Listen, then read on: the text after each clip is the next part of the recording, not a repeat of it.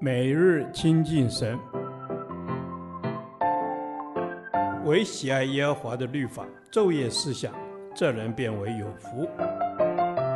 但愿今天你能够从神的话语里面亲近他，得着亮光。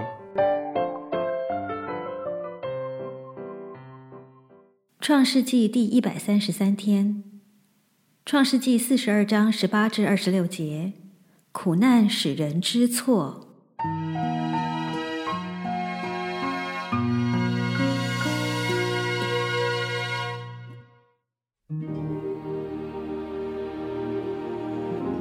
到第三天，约瑟对他们说：“我是敬畏神的，你们照我的话行，就可以存活。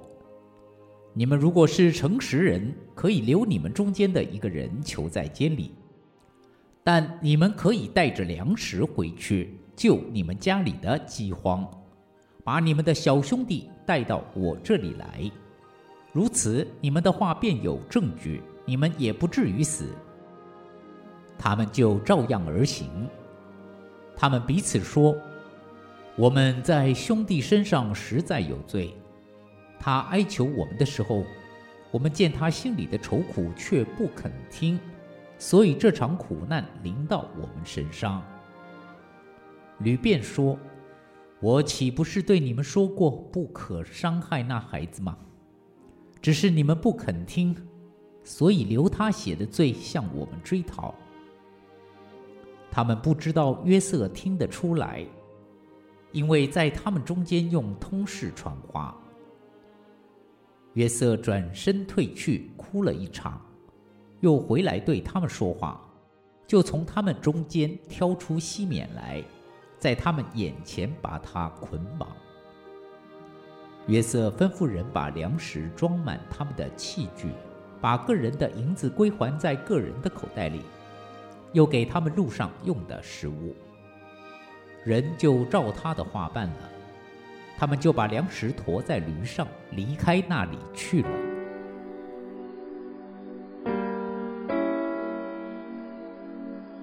从约瑟对哥哥们警告的话语，我们知道他仍然像从前那样敬畏上帝。到第三天，约瑟对他们说：“我是敬畏神的，你们照我的话行，就可以存活。”做了宰相的约瑟，虽然受到所有埃及人尊崇，但他仍敬畏上帝，如同从前。人一旦位居崇高的地位，不再有所顾忌，很容易自高自大，连上帝也不怕。但是约瑟却依然保持以往在人手下做奴仆的时候那种敬畏上帝的态度，这就是他位居高位时仍能过得胜生活的要诀。约瑟的哥哥们开始反省他们遭遇此事的原因，他们想到了二十多年前的恶行。而且一致认为这是当年卖约瑟的因果报应。虽然这场苦难是假的，是约瑟在试探他们的诚意，但能反省自己的过错是好的。有反省能力的人，才有修正自己的能力。能修正自己的人，才是有希望的人。知罪是认罪的前奏。认罪是进入救恩的第一步，认罪是与上帝和好、讨上帝喜悦的必经途径。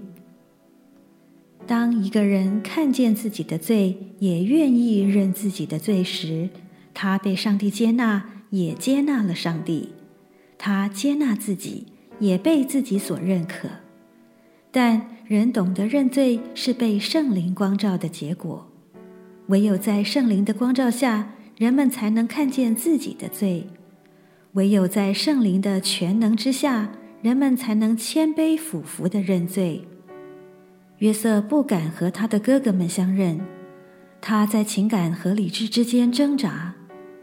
约瑟必定想要和他们相认，但现在还不是时候。赦免的前提是悔改，约瑟必须先验证哥哥们的悔改。然后等着卞雅敏的来到，实现当年的异梦。约瑟一面说严厉的话，一面又转身退去痛哭。约瑟之所以痛哭，除了是因与多年不见的兄弟见面，情感抑制不住的缘故外，最令他感动的是兄弟们的悔改。因此，埋藏在他心中多年的结终于解开。二十多年前的伤害，今日也得痊愈。西缅可能是当年设计陷害约瑟的主谋者，因他素来凶暴。故约瑟下令捆绑他，把他下在监里，好让他有反省的机会。苦难是神化妆的祝福。我要在每一个挫折中省察自己的过错与责任，查验神美好纯全的旨意，使我的生命不断地更新变化，讨神的喜悦。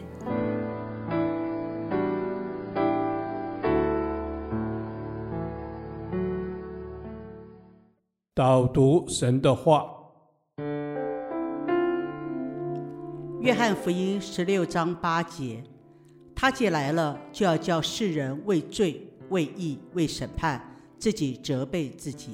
，Amen。主耶稣，你既来到我们当中，主你降世为人。主，你既然来到我们当中，你就要帮助我们回转来归向你。Amen。主是的，你来了，你就是光，光照在黑暗里面，就叫我这里面有黑暗的可以看到自己的罪，于是我在你面前悔改。是的，主啊，让我能够回到你的面前，可以悔改，让我能够知道我自己是有罪的。恩主，谢谢你，你也能够显明，让我知道唯有你才是那义的恩主，赞美你。是的，主，你是义的主，因为你要叫我们除去我们心里面的罪。你说我叫世人为罪、为义、为审判，主要是每一天我们都为罪、为义。为审判来到主你的面前，是的，主是的，我们为罪、为义、为审判来到你的面前。主当光照我们，我们就认罪；当你拯救我们，我们就知道我们可以因信称为义。以致我们恐惧战惊，等候主的再来。是的，我们恐惧战惊，等候你的再来。恩主，让我们能够认识你的救主，让我们可以叫人来自责。主，我谢谢你，让我们叫人自责，让我们可以认识自己，认识基督，认识撒旦。是的，主耶稣，我们要认识基督，因为你说人要自己责备自己。